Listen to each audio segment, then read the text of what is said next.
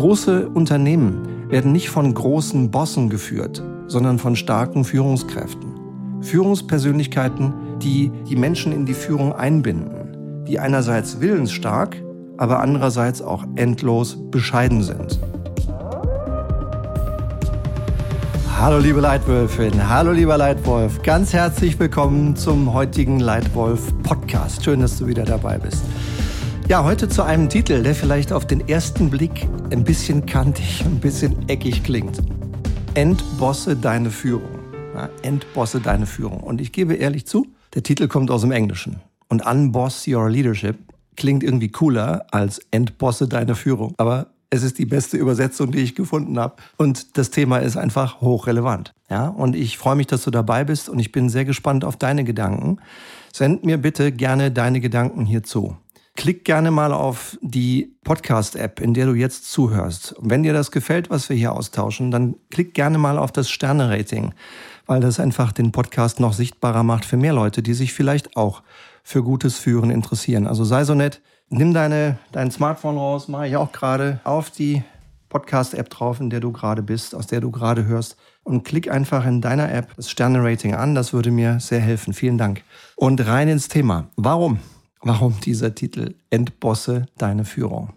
Lass uns mal starten beim Thema, was Führen eigentlich ist. Was ist es denn für dich? Was heißt denn gutes Führen für dich? Für mich bedeutet gutes Führen außergewöhnliche Ergebnisse erzielen, indem du anderen hilfst, das Richtige zu tun. Und gutes Führen erfordert die Entwicklung guter Führungskräfte. Wenn ich mich aber so umschaue, in einer ganz normalen Arbeitswoche von mir oder in einem ganz normalen Arbeitsmonat von unserem gesamten Team, ja, wir arbeiten aktuell mit vielleicht 15 verschiedenen Kunden zusammen und es geht immer um Führung oder Strategie oder Change, dann fällt mir was auf. Mir fallen Lücken auf, ja, und das ist kein Blaming, es ist nicht böse gemeint, aber ich will auch ehrlich sein, ich sehe Lücken. Mindestens zwei. Manchmal übernimmt niemand die Führung und manchmal wird geführt, aber nicht wirklich gut. Gib dir zwei Beispiele. Beispiel Nummer eins. Manchmal will niemand die Führung übernehmen. Gerade eben hat meine Frau Tanja, die unsere Firma zusammen mit mir führt, vielleicht bist du Tanja auch irgendwo in unseren Social Media schon mal begegnet, den Satz gesagt, Stefan, das ist unglaublich wir brauchen nächste Woche für ein Event, das wir alle wollen, einen Freiwilligen, der es führt. Ich schreibe es ins Netz, weil ich bin parallel geblockt. Und von den anderen acht, wer meldet sich? Niemand. Und ich finde das schade. Also will niemand die Führung übernehmen. Und ein anderes Beispiel kommt aus einem Sport, aus einem Teamsport, nämlich aus dem Fußball, wo vor zwei oder drei Jahren ein sehr renommierter Club, der FC Schalke 04 aus der ersten Bundesliga abstieg, mit langem Vorlauf, war lange zu sehen.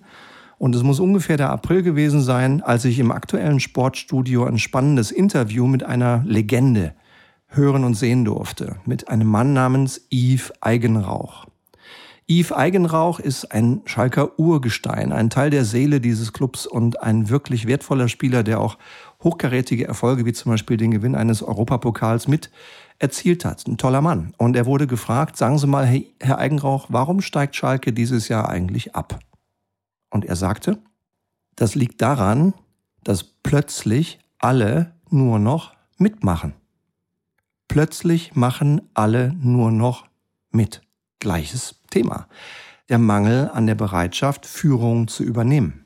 Ich glaube, das ist eine, ein Problembereich, wo einfach noch viel Potenzial liegt für die Welt, für die Firmen, für jeden von uns. Ich glaube aber, es gibt auch noch ein zweites Potenzial und das ist der Ursprung des Titels von heute, nämlich in welcher Art und Weise wird geführt? In welcher Art und Weise wollen Mitarbeiter, Praktikanten, Direktoren, General Manager, in welcher Weise wollen Menschen geführt werden? Denn ich glaube, gute Mitarbeiter wollen keinen Boss die wollen eine Führungskraft. Welche Art von Führungskräften braucht es denn? Chefs oder Leader? Ja, Bosse oder Leader? Ich glaube, leistungsstarke Mitarbeiter wollen keinen Boss. Sie wollen eine gute Führungskraft.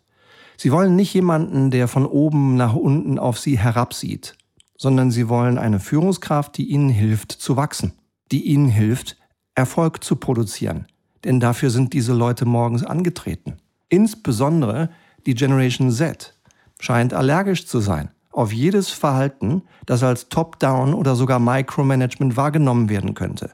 Und ich bin nicht anders. Mich stört es auch, wenn ich das Gefühl habe, micro gemanagt zu werden. Das hatte ich in meiner Karriere zwei oder dreimal. Und ja, ich glaube, ein Teil der Verantwortung für dieses Problem, das ich damals empfunden habe, lag bei mir selbst.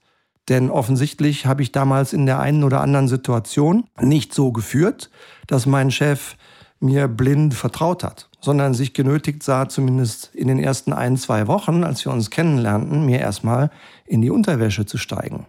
Aber das hat sich dann sehr schnell gelegt, weil ich einfach mich umgedreht habe, meinen Chef geführt habe oder meine Chefin geführt habe und dieses Micromanagement dann innerhalb einer Woche abgestellt habe. Ja, und das war auch gut. Wir sind sehr gut miteinander zurechtgekommen. Wir haben auch große Erfolge miteinander erzielt. Es ist also zum Teil auch die Verantwortung des Geführten, ob Micromanagement da ist oder nicht. Aber, dickes, fettes Aber, ich sehe nach wie vor die Hauptverantwortung für Micromanagement bei der Führungskraft selbst.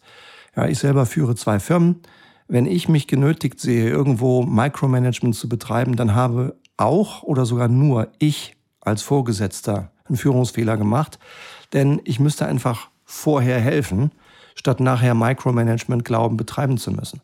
Und deswegen dieser Titel heute. Ja? Ein weiteres Zitat von einem unserer Kunden aus Europa, aus einem Workshop letzte Woche. Hey Boss, der Herr Müller hat mir gestern bei der Besprechung schon wieder zweimal das Wort abgeschnitten. Der verhält sich wirklich unmöglich. Der muss immer recht haben. Zitat Ende. Und ja, ich kenne das. Kennst du das auch? Kennst du solche Geschichten? Dann melde dich mal bei mir. Schick mir eine E-Mail, melde dich auf LinkedIn, kontaktiere mich auf WhatsApp über die Website. Kontaktiere mich mal. Teil doch mal deine Erfahrungen mit mir. Würde mich wirklich interessieren, denn ich glaube, wir sind hier alle Lernende in dieser Community Lightwolf, die alle gemeinsam besseres Führen in die Welt tragen wollen. Melde dich mal bei mir. Kennst du dieses Verhalten? Ich kenne es. Gerade mancher, sorry, alte Mann, mancher altmodische Chef muss immer Recht haben. Das Wichtigste ist, dass er Recht hat. Und das ist veraltet, verlangsamt die Firma und vertreibt die besten Talente. Gutes Führen heißt eben nicht immer selber Recht haben, sondern jeden Tag was Neues lernen. Modernes Führen heißt jeden Tag etwas Neues lernen, auch der CEO. Und in unserer täglichen Arbeit mit unseren Kunden, die wir bei der Umstellung auf bessere Führung unterstützen, wo wir manchmal auf mehrere Jahre angelegte Transformationen der Führung begleiten dürfen, zielen wir immer darauf ab, ein umfassendes Bewusstsein für die Auswirkungen des eigenen Führungsverhaltens zu schaffen.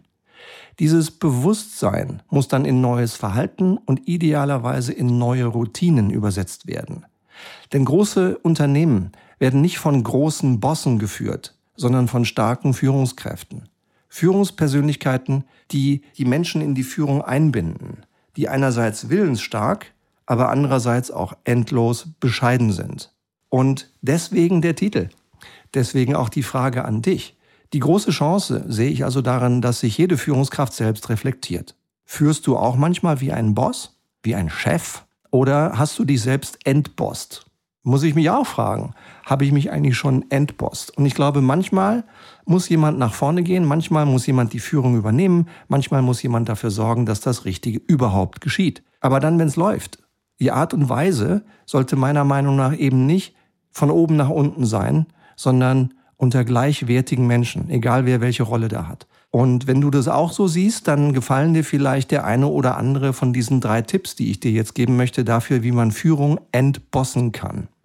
Erstens, von Top-Down zu Augenhöhe. Bosse treiben ihre Leute an und schaffen eine Top-Down-Atmosphäre. Leader coachen ihre Leute und helfen ihren Mitarbeitern zu wachsen. Und wenn sie wachsen, dann wächst auch das Geschäft und das Unternehmen. Je größer der Abstand in der Hierarchie ist, desto größer ist die motivierende Wirkung von Augenhöhe, von ganz oben nach ganz unten. Ich gebe dir ein Beispiel, selbst erlebt. Und ich bin so froh, dass dieser Mann Teil meines Lebens ist und jetzt mein Mentor ist. Ich habe vor über 20 Jahren, lange bevor ich mich entschieden habe, mich selbstständig zu machen, In meinem ersten Arbeitgeber, den wir jetzt sehr schön gerade wieder als neuen Kunden gewonnen haben. Also wir dürfen Führung in einer Firma mitentwickeln, die in Wirklichkeit sehr gut führt, finde ich. Wir haben damals drei bis viermal im Jahr im Tandem eine chinesischstammige Kanadierin aus Vancouver, tolle Frau, und ich gemeinsam im Tandem Führungstrainings gemacht. Und die kamen so gut an, dass wir nach einigen Jahren gebeten wurde, obwohl wir selber erst junge Direktoren waren, unsere Geschäftsführer und unseren, unser europäisches Top-Management auf Führung zu trainieren.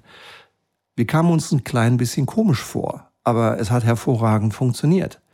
Und der Höhepunkt war, dass am Ende dieses Trainingstages der Europapräsident zu uns kam, Paul, ja, Paul Pullman, ein Mann, der mich mentort, wo ich jeden Austausch mit genieße, wenn ich die Gelegenheit habe, mit ihm persönlich zu sprechen, kam zu uns und sagte, hey Doreen, hey Stefan, das war echt cool, was ihr da gemacht habt. Aber ihr wisst ja, das war heute eins zu eins führen. Ich führe 14.000. Könnt ihr mir mal Tipps geben, wie ich das von eins zu eins auf eins zu 14.000 übertrage?